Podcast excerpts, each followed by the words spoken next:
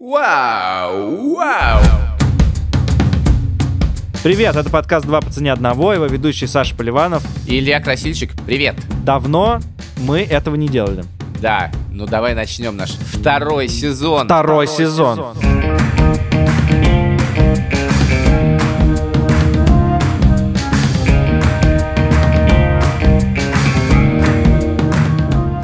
Второй сезон будет другим. Если в первом сезоне мы говорили про себя, то в этом сезоне... Мы будем говорить с людьми, которые прокачались в какой-то финансовой теме. Да, в общем-то, мы будем говорить с вами. Мы ищем среди вас, наших слушателей, людей, которые как-то разобрались в своих финансах и сделали что-то удивительное. Мы будем приглашать в нашу студию наших слушателей, которые могут нам рассказать, как устроены их личные финансы, как они сберегают деньги, как они тратят деньги, как они смогли сэкономить на налогах, как они, наоборот, э, провернули какую-то важную сделку или, например, купили квартиру на 15% дешевле, чем она стоила, или что-нибудь такое, или сделали супер дешевый ремонт. Да все что угодно. Главное, чтобы вы знали что-то, чего не знаем мы, и вы в этой теме действительно по-настоящему разобрались. Нам не нужны финансовые эксперты, которые хорошо разбираются в теории. Нам нужны финансовые эксперты, которые хорошо разбираются в собственной жизни по первому нашему гостю вы хорошо поймете, что мы имеем в виду. Первого нашего гостя зовут Наташа. Прежде чем мы представим нашего гостя, которого зовут Наташа, мы должны сказать, что ваши истории присылайте на электронный адрес подкаст собака медуза IO,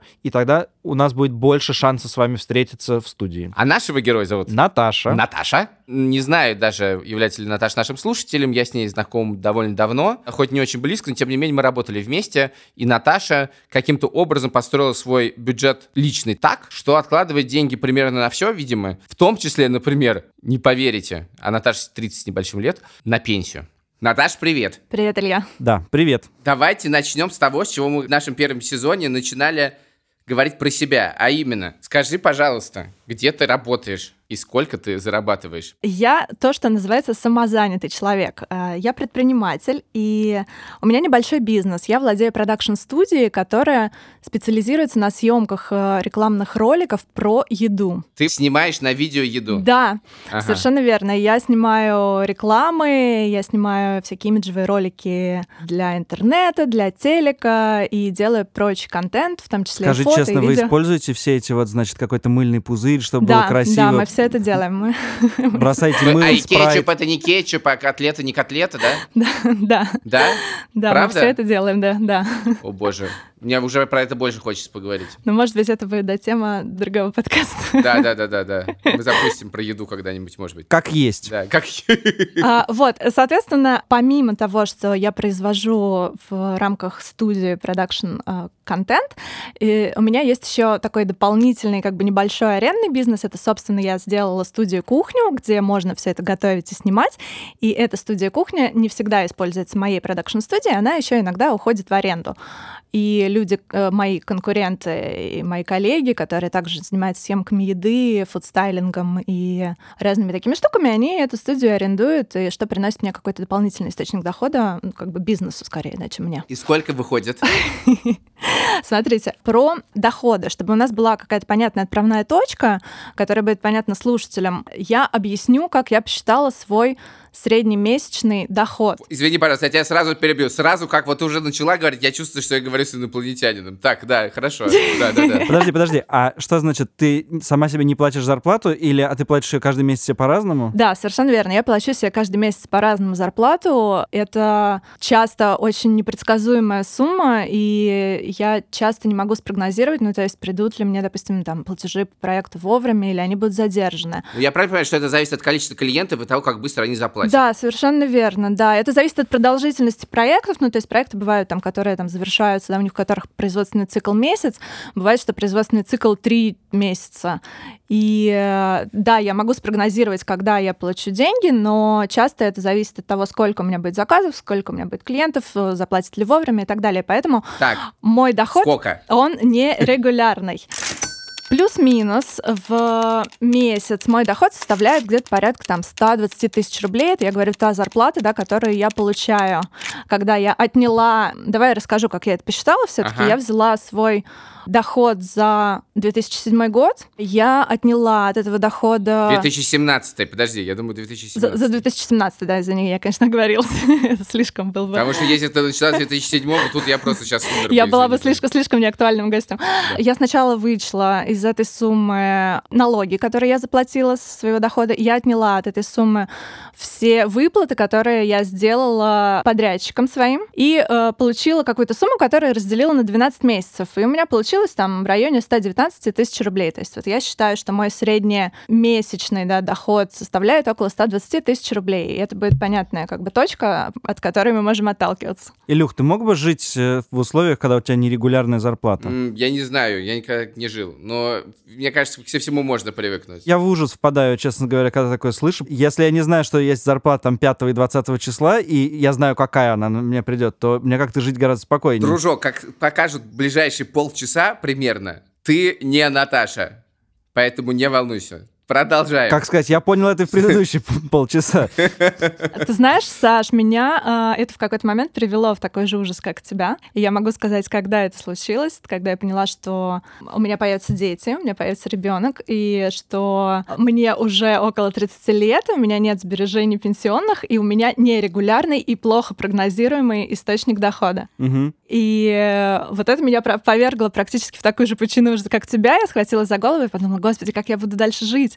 Нужно срочно изменить свое отношение вообще к финансовому планированию, к бюджетированию и начать распоряжаться своими личными финансами по-другому. Это когда случилось? Типа в 29? А, да, это случилось как раз в 29 лет, да, когда я поняла. как было до этого? До этого я была довольно беспечна в плане финансов. э, Это что значит беспечно? Я не откладывала никогда особо деньги. Я до лет, до там, 27, я, наверное, жила так, что у меня никогда в конце месяцев ничего не оставалось. То есть вот сколько денег я заработала, столько я и потратила. Причем, как ни странно, это не зависело ни от количества денег, которые я зарабатывала, ни от их регулярности. Ну, то есть потому что тогда там у меня была раньше работа, э, прогнозируемый, понятный доход, гарантированный каждый месяц. И все равно, и даже потом, когда я стала работать уже сама на себя, и ситуация с э, финансами, да, и с потоком вообще финансовым, она поменялась, все равно деньги часто тратились, э, ну, подчастую. То есть там... Наташа была до 27 лет нами, а потом...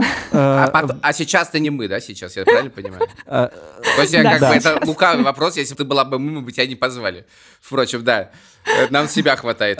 Так, подожди, а ты помнишь это какой-то день или какой-то вот, значит, все, я меняю свою жизнь и меняю свои отношения финансовое? Или это ты думала, какой-то кризис у тебя был, и ты решила из него как-то выйти? Как это произошло? Знаешь, такой момент был. Первые тревожные мысли, очень тревожные.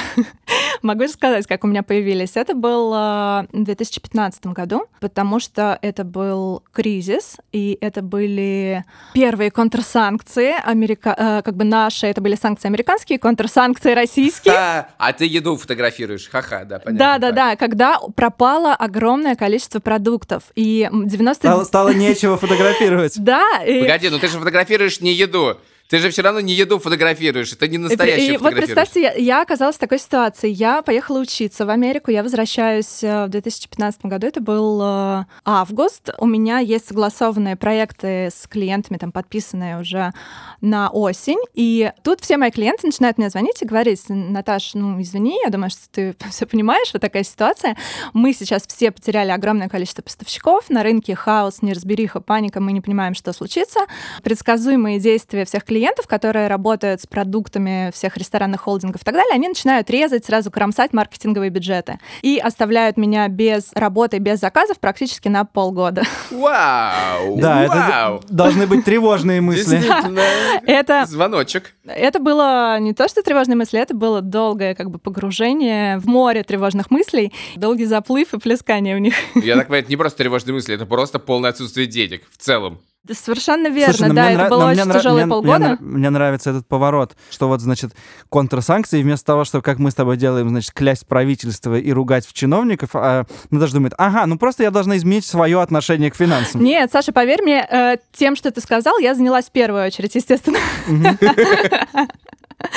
Да, потом касанием локтей и как бы уже обвинением себя в своей собственной беспечности, недальновидности и вообще, ну, халатности даже, можно сказать, да? Хорошо, я записываю первый пункт. Мы не платим Поливанову зарплату 6 месяцев ближайшие.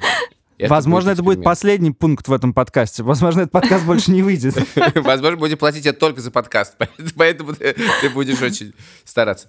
Хорошо, ладно, так, подожди. Вот полгода тебя повергли в ад. А, э, давай теперь, знаешь, перенесемся. Вот это был 15-й год, да? Прошло три года. Да. И сейчас 18-й год контрсанкции на месте. Еда, правда, вернулась в магазины в другом виде, в белорусском обличье, скажем так. Давай как бы перенесем героя сразу в будущее, в котором все хорошо. Как все устроено, расскажи мне. А потом мы обсудим, как ты к этому пришла. Как все устроено? Как бы первое, что я сделала, это поняла, что изменения необходимы не только мне, но и моему бизнесу, и немного сместила свой фокус на другую целевую аудиторию. То есть если раньше 99% моих клиентов это были ресторанные холдинги, то сейчас, э, ну, пожалуй, пожалуй, их осталось там около 5%, и в основном это ритейл, это FMCG, это... Ой, а скажи для наших читателей, слушателей и зрителей, что такое F FMCG. FMCG. Fast Moving Goods — это так называемые товары ежедневного да, потребления и спроса. Это то, что мы обычно покупаем в супермаркетах каждый день. Угу. Подсолнечное масло, например. Ну да, да. Всякого. Зубная паста. Я думаю, сейчас подсолнечное масло немножко выросло в цене, когда его так назвали модно. F... Да, хорошо, погоди, давай сейчас не про изменение модели твоего бизнеса, а давай мы поговорим, потому что как бы вдруг что случится, как ты стала относиться к личным финансам? Вот смотри, тебе приходят эти средние 120 тысяч рублей сейчас, вот, угу. предположим, сейчас, тебе приходит в среднем 120 тысяч рублей, но если раньше, в 2015 году, ты все тратила, и когда у тебя случилось это жопа, жопа на полгода, то ты как бы что-то перепридумала с этими 120 условными или безусловно тысячами рублей. И как это устроено сейчас? Mm-hmm. Я перепридумала все. Смотри, я почитала про разные э, модели, да, там, бюджетирования и так далее. Как это вообще, в принципе... А что, есть что-то хорошее, что можно почитать? Слушай, ну не то, что почитать, почитать, но есть просто уже придуманные разными экономистами, не знаю, там, личными финансовыми какими-нибудь консультантами разные модели э, составления бюджета, да, и разделения его на разные части. На эту тему написано очень много, я думаю, что можно просто загуглить и сразу... А этому можно верить, да? Э, ты знаешь, я сейчас, в 2018 году, могу сказать, что да, этому можно верить, и это работает. Просто нужно найти что-то, за что ты можешь зацепиться, и адаптировать это под свой собственный бюджет и свои собственные траты. Что я как бы полезного для себя... Прости, а можно я тебя вот тут перебью? Да. Вот буквально ты пошла в Google и забила слово там «как экономить», да? И, или какая-то более сложная система? Или ты с кем-то посоветовалась какую-то книжку почитать? Ну... Это, это было личные финансы, как э, составить, как управлять личными финансами, как составить бюджет. А, то есть просто в Google, и вот эти 25 бессмысленных статей ну, лайфхаков. тебе не нужно их читать, тебе достаточно просто бегло пробежать глазами сами модели, да, и ты можешь, я не знаю, там это найти, я думаю, даже в Википедии, и э, понять, что вот, допустим, вот это вот там мне не подходит, а это, возможно, для меня будет работать. Так вот, как устроено сейчас? Сейчас я поняла, что что нужно на самом деле стараться жить на в идеале, хотя это трудно достижимо, на 50% своего дохода, каким бы он ни был. На 60 тысяч рублей? Жить это что? Я не знаю, там снимаешь ты квартиру или нет, это жить или нет? А, да, безусловно. Все твои обязательные траты, включая аренду и так далее, и так далее, они должны э, вмещаться в эти... уложиться в 50-60% от твоего дохода. Количество детей, извини меня, тут важный вопрос. Не важно в этом смысле? То есть даже если у тебя несколько детей, то все равно 50%? Подожди, сейчас про, про детей попозже будет. Про детей попозже, да, про детей отдельно скажу. Ну, у меня дети. Мы еще в 2015 году, еще нет детей. Подожди, мы уже в 2018. Ладно, давайте, да, продолжь. Хорошо, все, беру свои слова обратно. Дети потерпят. Я понимаю, что уложиться в 50% своего дохода, это звучит как э, ну, сложно достижимая да, какая-то штука если посчитать все свои обязательные расходы. Но, опять же, да, здесь нужно отталкиваться от ситуации. У меня, допустим, что немаловажно, и я думаю, нужно сразу об этом сказать, чтобы не вводить в заблуждение, у меня есть еще источник пассивного дохода, который дает мне там каждый месяц какую-то небольшую гарантированную подушку. Желательно узнать, что это и сколько. Ну, если можно. Да, можно, конечно, это сдача в аренду недвижимости, и э, ежемесячно это 60 тысяч рублей. А, ага. То есть все-таки в 180 у тебя получается. Но смотри, Э, если мы говорим про 2015 год, то нет, потому что тогда у меня источника пассивного дохода не было. А-а-а. И я говорю, нет, естественно, я вам озвучиваю все чистые цифры, которые я рассчитала довольно точно. То есть у меня тогда был средний месячный доход 120 тысяч рублей. Так, подожди, ну куда же уходят тогда остальные 50%? Остальные 50% уходят на разные твои долгосрочные и краткосрочные финансовые цели. Расскажу, как это устроено у меня. Я разделяю все вот эти вот оставшиеся деньги, да, которые я хочу отложить, примерно на 7 разных... Мне не нравится слово фонд, а мы привыкли, что это... 7? 7, 7, 7. Ты не ослышался. Семь? Разных моих финансовых целей. Совершенно верно. Одни Ох ты мой. Так. Причем у них у всех разная приоритетность. И есть более приоритетные, есть менее приоритетные. Ну, как бы не всегда у меня, естественно, получается отложить Во все 7? во все семь, да, но есть три самых приоритетных фонда, куда я всегда закидываю деньги каждый месяц, как только их получаю. Подожди, фонды — это кучки. Э, Мы их называем фондами, да, на самом деле это кучки. Они у тебя где? Они тебе в банковском приложении висят? Или ты их под матрасом? Да, они у меня в банковском приложении. Это все то, что я называю фондами, это просто несколько сберегательных счетов, по которым я раскидываю деньги. А с них можно деньги снять легко? Э, Да, с них можно легко снять деньги, и... э, Это мне не подходит. Так, ну ладно, а можно весь список э, гласить, начиная с трех и заканчивая еще четырьмя? Да, смотри, самое важное. Первое, куда я отправляю деньги, и это обязательный ежемесячный платеж, 30 тысяч рублей я откладываю в условный пенсионный фонд, да, so-called пенсионный фонд, потому что, ну, как бы фонд, то есть это, можно сказать, мой, э, мой личный НПФ. пенсионный фонд не России. Пенсионный фонд не России, да. Слушай, А, подожди, давай сразу остановимся. Значит, правильно ли я понимаю, что ты человек, который э, в свои 30, около 30 лет э, копишь на пенсию? Да, я тот самый человек удивительный, наверное, как, как Саш, бы я все- уточню, который откладывает четверть своего дохода на пенсию. Я помню, что мы делали, когда материал, нужно было как найти людей, которые в 30 копят на пенсии.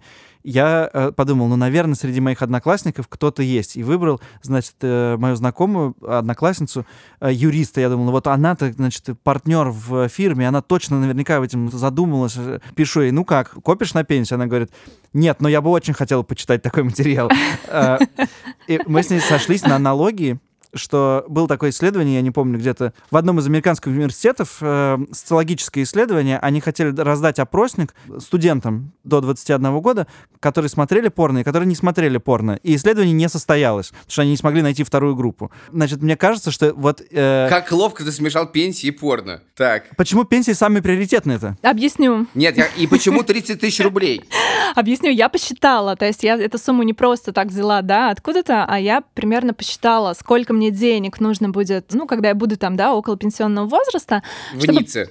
чтобы примерно, ну, сохранить э, свой образ жизни, свой уровень жизни на примерно том же уровне, который есть сейчас. Посчитала, сколько лет там мне нужно откладывать и сколько, соответственно, в месяц мне нужно откладывать. Это был какой-то сложный расчет, который там учитывал еще инфляцию, да, но у меня получилось, что я должна откладывать 20 тысяч рублей. В общем, я решила, что пусть это, пусть это будет 30.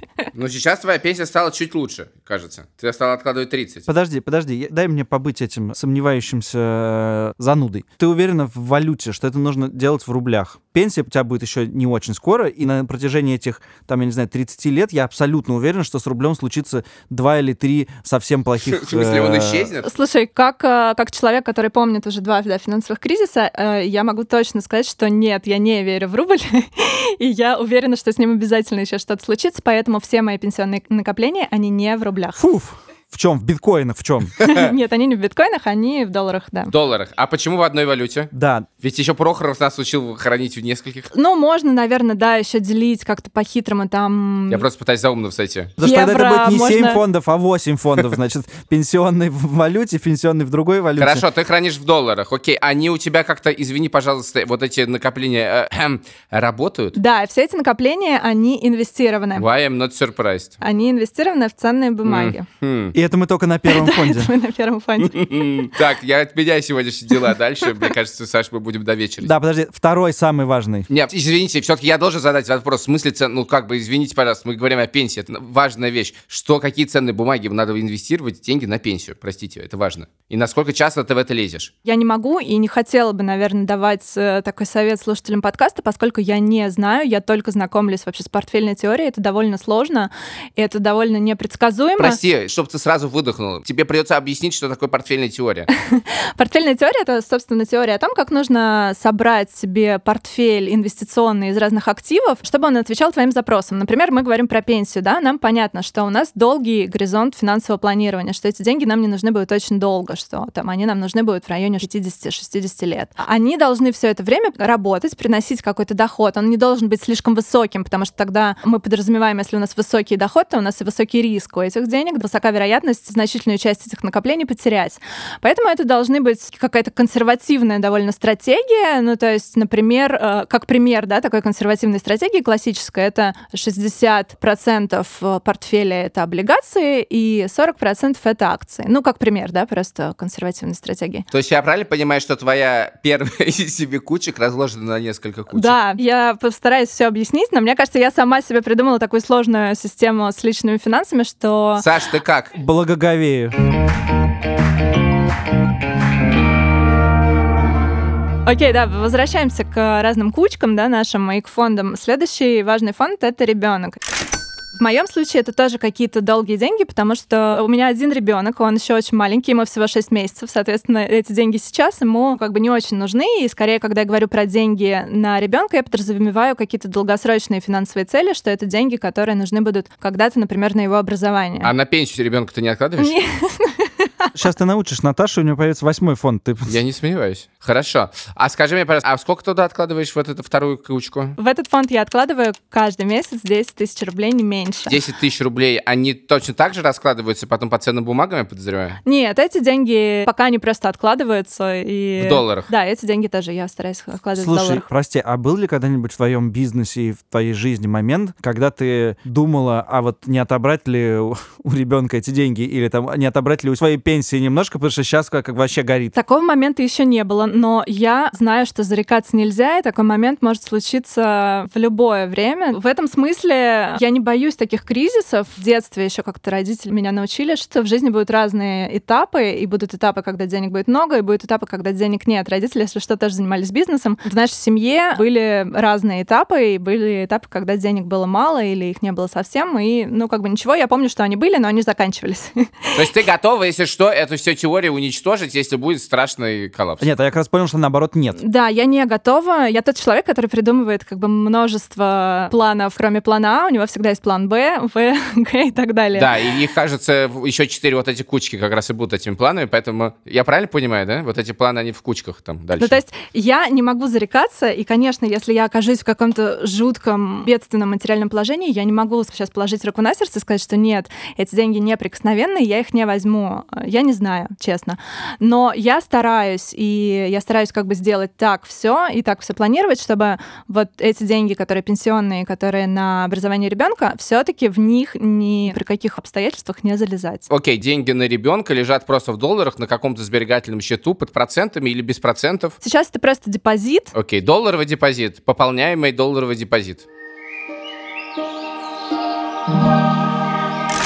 Следующий фонд, в который я отправляю такую же сумму, это инвестиции. Так, а что такое инвестиции? Инвестиции туда ежемесячно отправляются тоже 10 тысяч рублей. Они оседают на этом счету, и раз в год когда я смотрю на свой инвестиционный портфель и попытаюсь, да, там разобраться в следующий раз, нужна ли какая-то ребалансировка. А, ш- и- что? Или просто Погоди. что-то Какая докупить. ребалансировка, матерь божья? Окей, я объясню, что происходит с этими деньгами. Они лежат год просто на сберегательном счету. Они работают, но эти деньги лежат там в рублях, и там копится не какой-то небольшой процент на просто на сберегательном счете. Он, по-моему, около 5% сейчас, и его постоянно меняет банк, поэтому я даже как-то не особо за этим слежу, ну, потому что я с этим не могу ничего поделать. Раз в год я эти деньги оттуда возьму. То есть, когда там накопится какая-то сумма в рублях, я эти деньги оттуда возьму. То есть условные 120 тысяч рублей. Да. Они прямо в рублях и лежат, да? Ничего страшного? Да, в рублях. Я перекину их на свой брокерский счет и куплю на эти деньги валюту. И потом на эту валюту, на доллары, соответственно, я ну, как бы докуплю в инвестиционный портфель каких-то активов. Но я это буду делать только один раз в год, то есть я не буду каждый месяц это, Активы, в смысле, заниматься. там, не знаю, акцию Apple. Акции или, да, какие-то индексные фонды, ну, в общем, Ага. ка- какие-то активы, да, может быть, облигации, может быть, акции, может И это касается только третьей кучки, это ребалансировка, да? Да, да, совершенно То есть ты верно. берешь раз в год, у тебя накапливается некоторая сумма, которую ты инвестируешь в акции, как правило. А что происходит с тем, что уже инвестировано? Ты ее ребалансируешь, продаешь и покупаешь. И делаешь это раз в год. Подожди, там, видимо, четвертые кучки идут. Не, нет, это, видимо, все кучка инвестиций называется. С инвестициями я вот только начинаю. Я могу сказать сразу, что это только первый год, когда я начинаю разбираться с тем, как работает фондовый рынок. Просто я правильно понимаю, что у тебя не сразу было 7 кучек? Нет, у меня было сразу 7 кучек, то есть я сразу начала раскидывать эти деньги на много разных целей и задач. О, господи. Когда я пришла к тому, что нужно раскидывать деньги на разные цели и на разные кучки, у меня были там небольшие какие-то накопления, они были стихийные, абсолютно случайные, да, то есть это скорее то, что осталось там от каких-то проектов и то, что я не потратила, и вот эти вот деньги я инвестировала. И сейчас я с этими деньгами разбираюсь, как работает тема инвестиций и вообще портфельная теория. А, то есть я правильно понимаю, что третья кучка — это всякие эксперименты? Да, вот эта вот кучка, она просто добавится потом к этим экспериментальным деньгам. Ага, ну то есть эти самые важные. Подожди, я хочу узнать, где какие неважные. Не-не, я понимаю, погоди, сейчас я просто уточню. Значит, третья кучка — это просто вкладывание в акции. Ты раз в год смотришь то, что ты вложила. Ну, у тебя такой план, по крайней мере. Раз в год ты вложила, да, вкладываешь, перепродаешь, перекупаешь. Делаешь это один раз в год, правильно? Да, совершенно верно. Делаю это один раз в год. да. То есть ты акции не трогаешь в течение этого года? Это просто принципиально важный вопрос. Это хороший вопрос, и он, и он сложный на самом деле. Ну, потому что, смотри, если мы говорим про акции, то акции — это все-таки такой инструмент, который подразумевает более активное управление, да, и это требует внимания и много времени, потому что ты должен следить за акциями. Ты не можешь их купить, просто положить в портфель и условно забыть на них на несколько лет. Это так, к сожалению, не работает. Ты должен следить за, ну, в идеале, да, за отчетностью компании акции, которые ты купил. Ты должен следить за ситуацией на рынке. Ты должен... Это самые интересные документы, или которые можно прочитать. Отчетность компании. По МСФО или по РБСУ?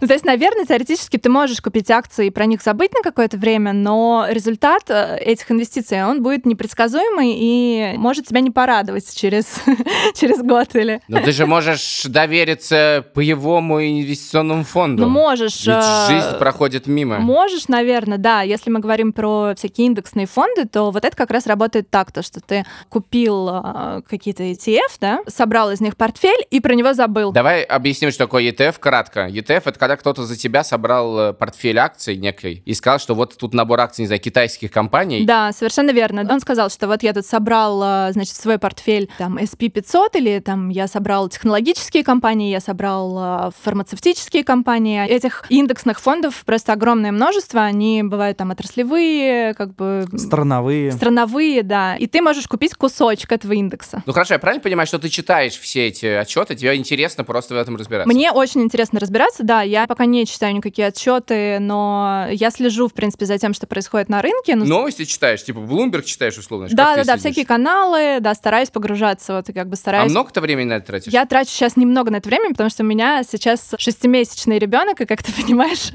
я не могу Он посвятить требует, несколько- требует инвестиций Да, времени. он требует времени. Но в целом в твоем мире это ежедневная какая-то процедура? Да, это ежедневное. Каждый день я стараюсь почитать экономические новости, хотя бы раз в день посмотреть, что там на горизонте или что уже случилось. Вообще-то я не отнимаю у меня скептические вопросы. Будь восторжен. Не, я убит. Хорошо, разобрались с тремя обязательными кучками. Первая это пенсия, вторая дети и третья эксперименты. Класс. Так, следующая кучка моя нелюбимая, честно скажу, это налоги. Это те налоги, которые я плачу как физическое лицо. А, ну да, ты сама все платишь, да, понятно. Ты ИП, небось? Да, я ИП. Но помимо этого я плачу там транспортный налог, да, налог на недвижимость и прочие налоги, которые государство с нас собирает. Это была одна из моих финансовых ошибок основных в жизни до семи финансовых кучек. Жизнь до семи финансовых кучек. Название этой серии. Подожди, какая основная была ошибка, что ты платил налоги? Основная ошибка была в том, что я об этом не думала, и в конце года, когда приходил месяц, в котором нужно платить налоги, это всегда для меня оказывалось неожиданностью и пробивало брешь в моем бюджете. Да, понятно. Ну, потому что это, это конец года, и ты всегда, как бы, ты забываешь, что у тебя на носу новогодние праздники, что у тебя отпуск, что тебе нужно купить новогодние подарки, что тебе нужно заплатить налоги, и вот как бы у тебя всегда слишком много каких-то трат, ко- которые ты не учел, о которых как-то не подумала. Теперь я понимаю, что если я каждый месяц закину там по 5000 рублей в месяц э, на сберегательный счет, который называется налоги, то в конце года я себя похвалю, потому что я не окажусь опять в ситуации, когда я про это не подумала, и мне нужно оторвать от нужных мне денег значительную какую-то часть. Этот фонд, полагаю, в рублях. Этот фонд в рублях, да, приятно то, что он не просто так лежит, да, он еще работает, там какой-то маленький процент на этот сберегательный счет, то есть деньги, которые я заплачу, на самом деле, принесут мне какое-то небольшое там количество денег. Извини, мелкая подробность, но тебе сберегательный счет, только это не депозит, очевидно, да? Потому что ты не можешь снимать. Нет, нет, нет, это не депозит. Это смотри, это все прям сберегательные счета. Это у каждого банка есть такой продукт, как сберегательный счет. Это деньги, которые ты можешь снять в любой момент, и банк тебе начисляет каждый месяц остаток на этот сберегательный счет. А, процент на остаток. Да, Я понял, э, и да. это, Ага. э, как правило, этот процент, он довольно небольшой. Он может меняться банком абсолютно в любой момент в одностороннем порядке, и как бы, ну, ты просто принимаешь, да, эту данность. То есть в этом месяце это может быть там 5%, э, в следующем месяце это может быть там 4%. А депозиты ты не используешь? А депозиты не использую, ну, потому что вдруг что, что называется, и эти деньги, они ну, будут в доступе. А то есть на самом деле во всех семи кучках у тебя деньги, если что, доступны? Нет, у меня деньги вот эти, которые пенсионные накопления, ребенок и инвестиции, это не сберегательные счета, то есть они могут лежать на этих сберегательных счетах, но вот они отправляются с них на депозиты, в ценные бумаги и так далее. Ну, ценные бумаги можно продать в любой момент, нет? Ну, можешь, но это будет значительно сложнее, да, то есть, возможно, тебе нужны будут они завтра, но на рынке будет неблагоприятная ситуация, и ты поймешь, что ты продашь их там с убытком для себя в 20%. Все, понял. То есть ты умудряешься даже на налогах возвращать процент на остаток. Замечательно. Да. Замечательно. Номер пять. Кучка номер пять. Пятое — это банальная штука, это на самом деле фонд ремонта. Сюда я не откладываю часто деньги. Ну, то есть это, скорее всего, такое наименее приоритетное, но я понимаю, что неплохо бы периодически туда что-то закидывать. Это если что-то там хочется отремонти- откладывание. отремонтировать, да, там когда-то нужно будет что-то покрасить стены, вот. А сломался холодильник, это сюда же? Нет, вот до сломался холодильник мы еще дойдем. Такой фонд у меня тоже есть. Ага, окей. Я, я все, я, я все. Ты сломался как холодильник? Так, ну с ремонтом тоже понятно, ты откладываешь, видимо, туда Ну, довольно мало и не Довольно всегда. мало, нерегулярно. А у тебя своя квартира, да? у меня своя квартира, я ее сдаю в аренду, и это износ. э, И рано или поздно тебе потребуется просто там все обновить, перекрасить стены и так далее. Сейчас, погоди. Ты свою квартиру сдаешь, а сама снимаешь? Я живу со своей семьей в квартире, которая принадлежит моему мужу, и когда мы стали жить вместе, я съехала со своей квартиры и ее сдала. И это не обязательный фонд, э, в него нерегулярно попадает деньги. А как часто туда кладешь деньги? Каждый второй или каждый третий месяц что-то туда попадает. Ну, по 5000 рублей обычно туда, по остаточному принципу, если есть возможность. А в налоги сколько попадает, извини, пожалуйста? Каждый месяц попадает 5000 рублей, и с этим я довольно четко каждый месяц туда откладываю деньги. Так, 5, и это, так считаем, в среднем 2500 в месяц. Окей, хорошо. Номер 6. Номер шесть — это путешествие, тоже не обязательная, но приятная статья, ну, как бы не статья расхода, это на самом деле твоя финансовая цель, просто она краткосрочная, потому что там тебе нужен будет рано или поздно отдых, и туда тоже периодически отправляются деньги, тоже, а в основном по 5000 рублей каждый месяц, наверное, тоже я откладываю. На путешествие там типа раз в год, два раза в год. Да, это может быть отпуск, это может быть какое-то путешествие на выходные, и Ага. Учитывая, что сейчас я полгода сижу с маленьким ребенком и никуда не путешествую, но как бы на периодически что-то откладываю, да, надеюсь, что рано или поздно я вернусь к этой практике путешествий. Это тоже сберегательный счет в рублях, правильно? Да, совершенно верно, тоже сберегательный счет в рублях. Так, и осталось последнее.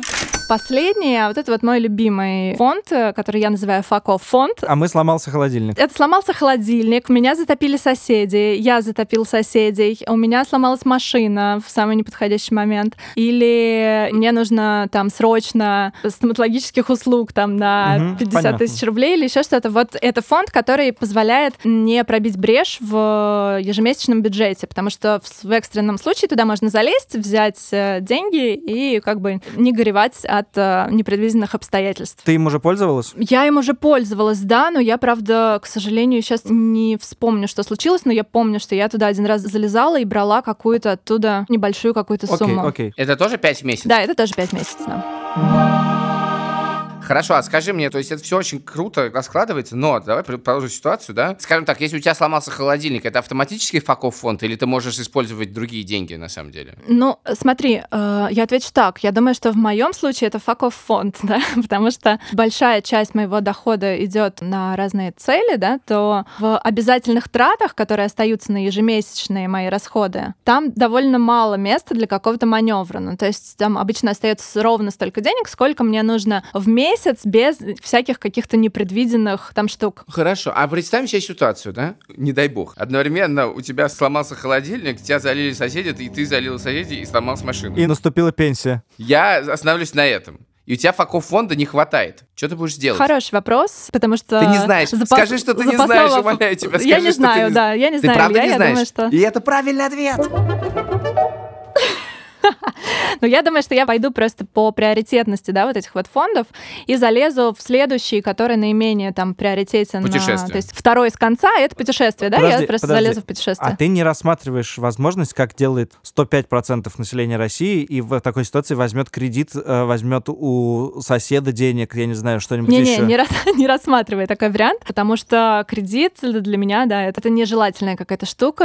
А одолжить? Одолжить, ну, наверное, наверное, можно, но стараюсь почему-то это не делать. Кредитная карта тоже это все не любишь. Да, я человек без кредитной карты, без кредита, и, ну, который не должен ничего банкам. То есть даже машину ты покупала не в кредит, а сразу, да? Да. А у тебя бывали какие-то дикие форс-мажоры в этой схеме? Когда схема оказывалась под страшной угрозой? У меня бывали форс-мажоры, и у меня даже бывала ситуация, когда мне пришлось взять кредит. И, Ну, я коротко, наверное, про это скажу, да, я делала ремонт в студии, и мне нужно было срочно купить кухню, и мне не хватало денег, то есть я неправильно немножко посчитала бюджет ремонта и вылезла за ту сумму, которую я могла на него потратить. Ну, то есть у меня случился кассовый разрыв, то есть мне нужно было либо ждать там еще месяц денег, либо мне нужно было срочно купить в студию кухню и начать работать. И мне важнее было начать работать скорее, потому что, ну, как бы любой простой — это еще больше финансовые потери. И я пошла на такую штуку, я взяла какой-то просто жуткий, под жуткий процент, типа 24% э, потребительский кредит, который предлагал мне Икея, купила эту кухню в кредит, и через месяц, когда получила деньги, этот кредит досрочно погасила, да, но при этом это мне позволило не простаивать, да, не простаивать помещению, когда я плачу аренду, и начать сразу... Ну, это бы- бизнес-решение, скажем Да, так. это, это Понятно. было бизнес-решение, и ну, у меня там было не так много вариантов, поэтому я пошла, да, на вот Но кучки ты не разрушала. кучки я не разрешала. Хотя могла бы. То есть у тебя, в принципе, деньги были. Ага. А скажи, а что происходит, если тебе вдруг приваливается какой-то доход дополнительный? Любой дополнительный доход, он сразу отправляется в первые три кучки, да, которые для меня наиболее приоритетные. Это пенсионные накопления, дети и инвестиции. То есть они полностью доходят, не 50%, а полностью. Да, все, что я понимаю, как бы экстра, и либо я могу себе позволить что-то приятное, что-то купить, но чаще всего я просто эти деньги откладываю. А у тебя есть какой-то специальный день, когда ты все это раскладываешь? Когда ты это делаешь? Это происходит раз в месяц, когда я получаю деньги. Нет, это нет какого-то специального дня. Как только я получила деньги, я их куда-то сразу же отправляю. А расскажи про дисциплину. Это важно. Как, как вот выстроить так, чтобы не забывать, не устать, не надоело, не бросить? Дисциплина. Я, к сожалению, про финансовую дисциплину могу сказать, наверное, немного, потому что я, в принципе, тот человек, у которого с ней никогда не было проблем. Да, у меня были какие-то случайные, стихийные, отложенные деньги, непонятно на что, да, потому что у меня не было тогда четко сформулированных для самой себя финансовых целей. То есть просто вот как бы есть там какие-то лишние деньги, вот я их отложила. Но при этом у меня никогда не было кредитов, у меня никогда не было долгов, э, и в целом я умудрялась как-то жить всегда посредством и планировать свой личный бюджет так, чтобы ну, мне хватало денег как минимум там до конца месяца. Не, я, я скорее имею в виду не про это. Я очень понимаю, Наташа, на ответ. Как ты спрашиваешь слона, как вы едите хоботом, он не может на это ответить, потому что это для него самый естественный способ. Не-не-не-не, стоп, нет, все равно. Ты откладываешь деньги, ты всегда держишь в голове, что у тебя должно быть, или у тебя где-то записано, и у тебя есть какие-то напоминания о том, что куда надо положить. Если делается не один раз в месяц, то у тебя Да должна нет, быть у меня, какая- как у меня ты- нигде не У тебя все в записано. голове. У меня все в голове, я просто помню, что окей, вот в этом месяце я получила деньги, и вот я сейчас их сразу, чтобы не забыть, э, там в тот день, как я их получила, я их отправляю куда-то, да, там, Слушай, на а можно- счет. Я задам тебе пару личных вопросов, можешь не отвечать. Значит, э, первый такой. Первый Э, такой, можешь дать в долг. Нет, подожди, это после подкаста. Значит, первый такой. Когда ты выполняешь эту рутину по перекладыванию средств, значит, и ты видишь, что у тебя растут суммы, испытываешь ли ты физическое наслаждение какое-то? А у тебя есть ощущение, о, вот накопил, классно, какое-то вот такое? Я поясню Сашин вопрос. Дело в том, что мы сейчас начали копить Саше деньги и испытываем физическое наслаждение от этого. насчет физического прям наслаждения, ну, я не знаю, но, наверное, это не настолько сильная эмоция. Я не могу ее описать так. Как бы я могу сказать, что да, это, черт возьми, приятно. То чувство, которое я испытываю, оно, скорее всего, ближе к уверенности, да, какой-то. Ну, то есть это спокойствие, это уверенность. Ты думаешь, о, какой я молодец, придумал себе какую-то цель, да, я придумал план, и я этого плана придерживаюсь. Это знаешь, как с фитнесом. Вот я себе пообещал ходить э, два раза в неделю, например, заниматься в зале. И вот когда ты два раза в неделю позанимался в зале, и ты себя хвалишь и говоришь, вот какой я молодец, я себе пообещал, что я два раза туда схожу, и я два раза сходил. И это э, очень похоже вот на это чувство. Скажи, а когда вы идете вдвоем с мужем в кино, я понимаю, что сейчас появился ребенок, и, видимо, это стало реже происходить. Мы не были в кино полгода уже, да, даже больше. А, вот. А, то вы как думаете о том, кто платит? Я так понимаю, что у вас раздельные бюджеты. Саш, для кино нет кучки. Смотри, про семейный бюджет это хороший вопрос. У нас не совсем раздельный бюджет, он у нас частично совместный, частично раздельный. А это у вас проговорено как-то все? Да, это естественно, да, мы это обсуждаем. Мы, э, у нас есть просто часть... Естественно. А, ну, ну хорошо. Окей. Уберем это слово. Да, это момент, который обсуждается. У нас есть общий бюджет, который мы тратим там каждый месяц на себя, там на ребенка, на то, что нам нужно, то есть это там уборка в квартире, да, и прочие такие траты, похожие продукты. И этот бюджет общий. И есть часть заработка, которой каждый распоряжается по своему собственному усмотрению. Например, у моего мужа, у него есть ребенок от первого брака, да, и то есть мне не придет в голову там спросить, сколько он, допустим, тратит денег там на... Да, но возможно ли ситуация, что у него тоже есть кучка, которая называется на ребенка, и таким образом как бы с двух сторон это Я делаете? знаю, как откладывает деньги мой муж и на что, да, и в какие там финансовые инструменты он их вкладывает. И нет, у него совершенно другой подход, то есть он тоже там как бы инвестирует деньги, но э, у нас разные абсолютно системы, и мы как-то по-разному вот, э, вот этими личными финансами разные для себя системы придумали, скажем так. У вас есть какое-то что-то типа соревнования? Вы приходите вечером домой, смотрите новости, ты там вложилась в акции Гугла, а он в акции Apple, условный пример. И он тебе говорит, а, смотри-ка, моя отчетность вышла, четвертый квартал какова, а? Мы э, любим поговорить, на самом деле, на экономические темы, мы любим обсудить там, как курс доллара, а там из серии написать друг другу в WhatsApp, а смотри, сегодня курс доллара опять типа припал, сегодня можно купить доллар на бирже. Или, я не знаю, прийти, допустим, в какой-то кризисный момент и пожаловаться друг другу про то, что на фондовом рынке все падает, да, и вот сижу в своих активах как дурак и буду еще сидеть здесь какое-то время. Мы любим это обсуждать. У вас взаимозависимые бюджеты? Ну, прости за такой вопрос, но, предположим, если ты была бы одна, у тебя бы изменилось как-то твое планирование или нет? Или все равно бы у тебя была бы вот эти 50-60% в кучке? Я думаю, что я старалась бы э, придерживаться плюс-минус той же модели, да, но, вероятно, мне было бы чуть сложнее без э, еще дополнительного источника пассивного дохода. Ну, учитывая, да, если, Понятно, я, если да. я представляю абстрактную ситуацию, что я, например, живу с ребенком одна, или у меня другая ситуация, мне нужно, допустим, арендовать квартиру, то, да, естественно, это перекраивает мой личный бюджет, но в целом э, я бы думала тогда просто скорее в другую сторону, как увеличить мой доход, чтобы стараться быть в рамках вот этой вот схемы. Слушай, мне кажется, мы замучили немножко Наташу своими интимными вопросами. Она так бойко на все отвечает, что складывается ощущение какой-то гармонии. Честно говоря, у меня есть еще примерно 20 вопросов, но, по-моему, мы не можем больше этого себе позволить. Задай их мне. Тебе их задавать имеет не просто никакого смысла, дорогой друг. Ты сиди там тихо. Короче, Сижу. да, мы просто в разных городах, извините. Я в Риге, а эти двое в Москве. Ну, короче, ладно, я убит. С другой стороны, у меня есть некоторый поблесковый маячок, который сообщает мне, что 7 не 7, но некоторое количество кучек можно бы и подсоздать. Ты знаешь, я вот подумываю. Да, я, кстати, хотела сказать тоже на эту тему, потому что я думаю, что у каждого человека будет своя какая-то подходящая ему модель. То есть нужно первую очередь всегда проанализировать свои категории трат. Начинала я, на самом деле, с того, что я пользовалась несколько месяцев э, приложением You Need a Budget. Какое?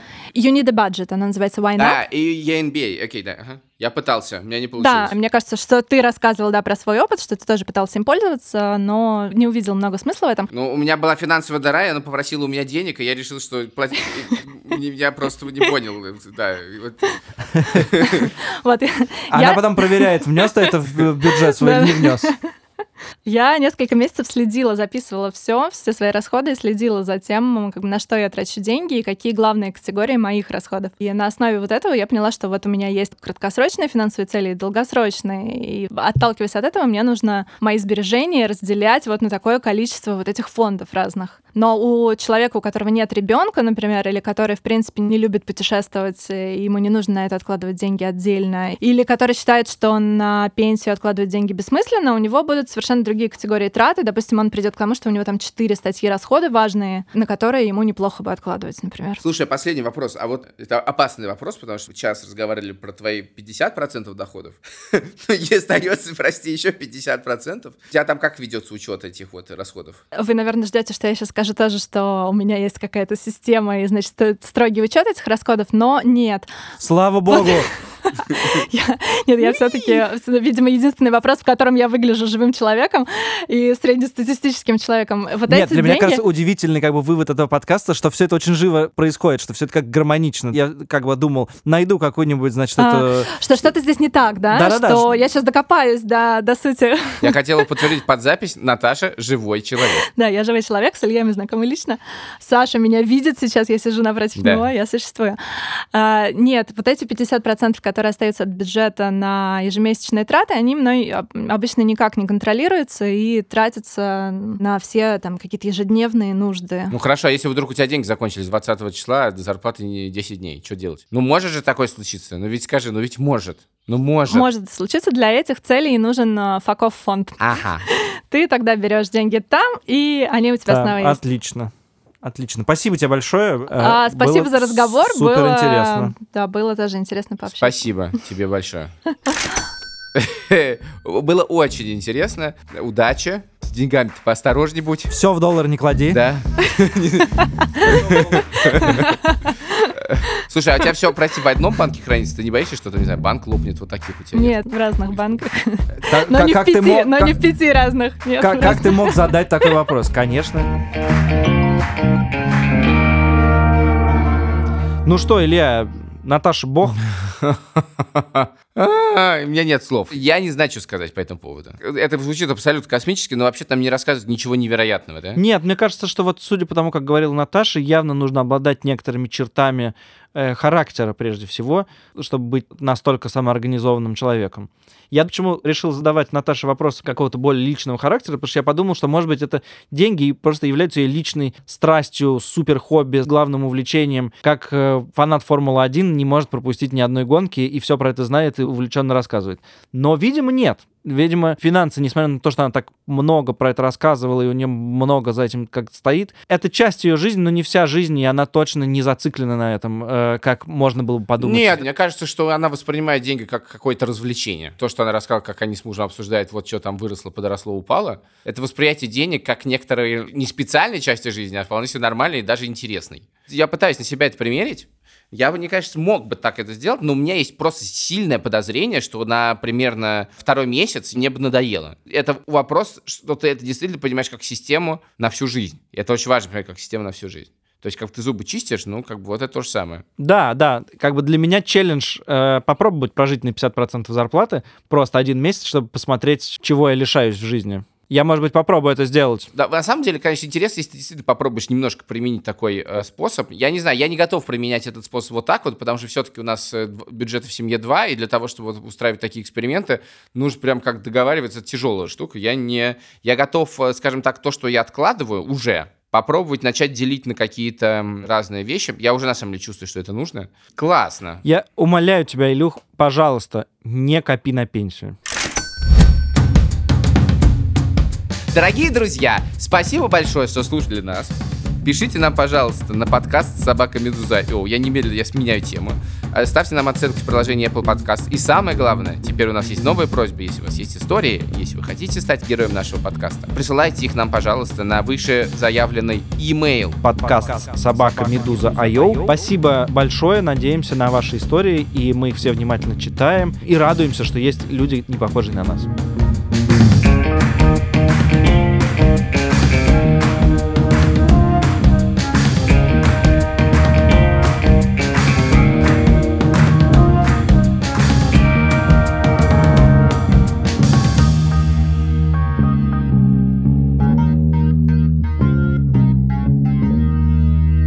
Как ловко ты смешал пенсии и порно.